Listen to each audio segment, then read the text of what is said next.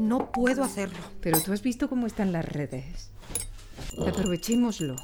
Si hay un buen momento para entrar en política, amiga mía, es este. No me gusta esto de enviar consignas incendiarias a la red. A todas las redes. Tengo una lista que ya la quisiera para sí, el Zuckerberg ese. Además, ¿por qué no? La gente está que echa humo. Escriben y se publica, escriben y se publica. Envían los mensajes sin darles una segunda pasada porque el virus no les deja hacerlo.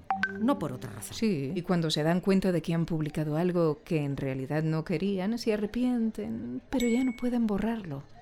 Y ahí se produce el milagro. No se trata solo del virus.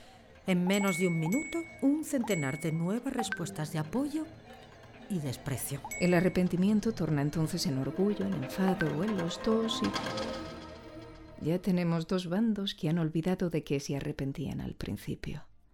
Es peligroso. No quiero utilizar esto para hacerme un sitio. No solo un sitio, Sandra. Un sitio de preferencia desde el que podremos cambiar muchas cosas. Míralo como un experimento.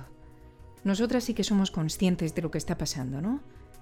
Pues si vemos que la cosa se pone fea, o pedimos perdón, o lo negamos y ya está. Un simple error. Ya. Cuando haya perdido toda esperanza de volver a tener una vida razonable en esta ciudad. No lo harás. ¿Por qué estás tan segura? Soy una gran jugadora.